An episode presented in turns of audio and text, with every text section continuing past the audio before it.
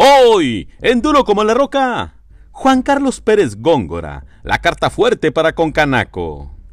Tan pronto como el mes de septiembre, los afiliados a la Confederación de Cámaras Nacionales de Comercio, Servicios y Turismo estarán eligiendo al presidente de este órgano en su Asamblea General Ordinaria.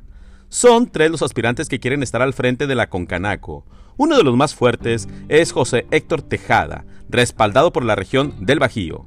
También está el mexiquense Enrique García Méndez, además del regiomontano Juan Carlos Pérez Góngora, quien ya ha aspirado a presidir este órgano empresarial, pues resulta que el viernes pasado estaban convocados los aspirantes por la Canaco Monterrey a un debate. Sin embargo, el tapatío y el mexiquense no asistieron.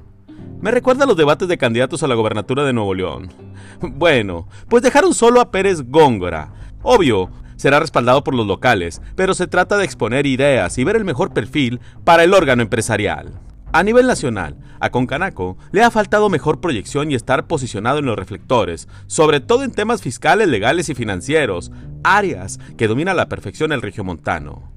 Pérez Góngora lanzó un reto a sus contrincantes.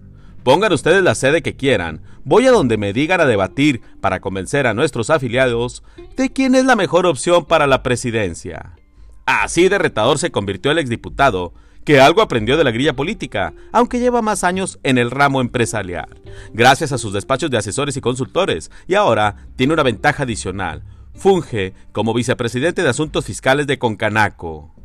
¿Apostará la Concanaco por la renovación? ¿O seguirá con bajo perfil, privándose de la presencia nacional que hoy más que nunca requieren sus afiliados? Duro como la roca, su servidor, Efren Andrade.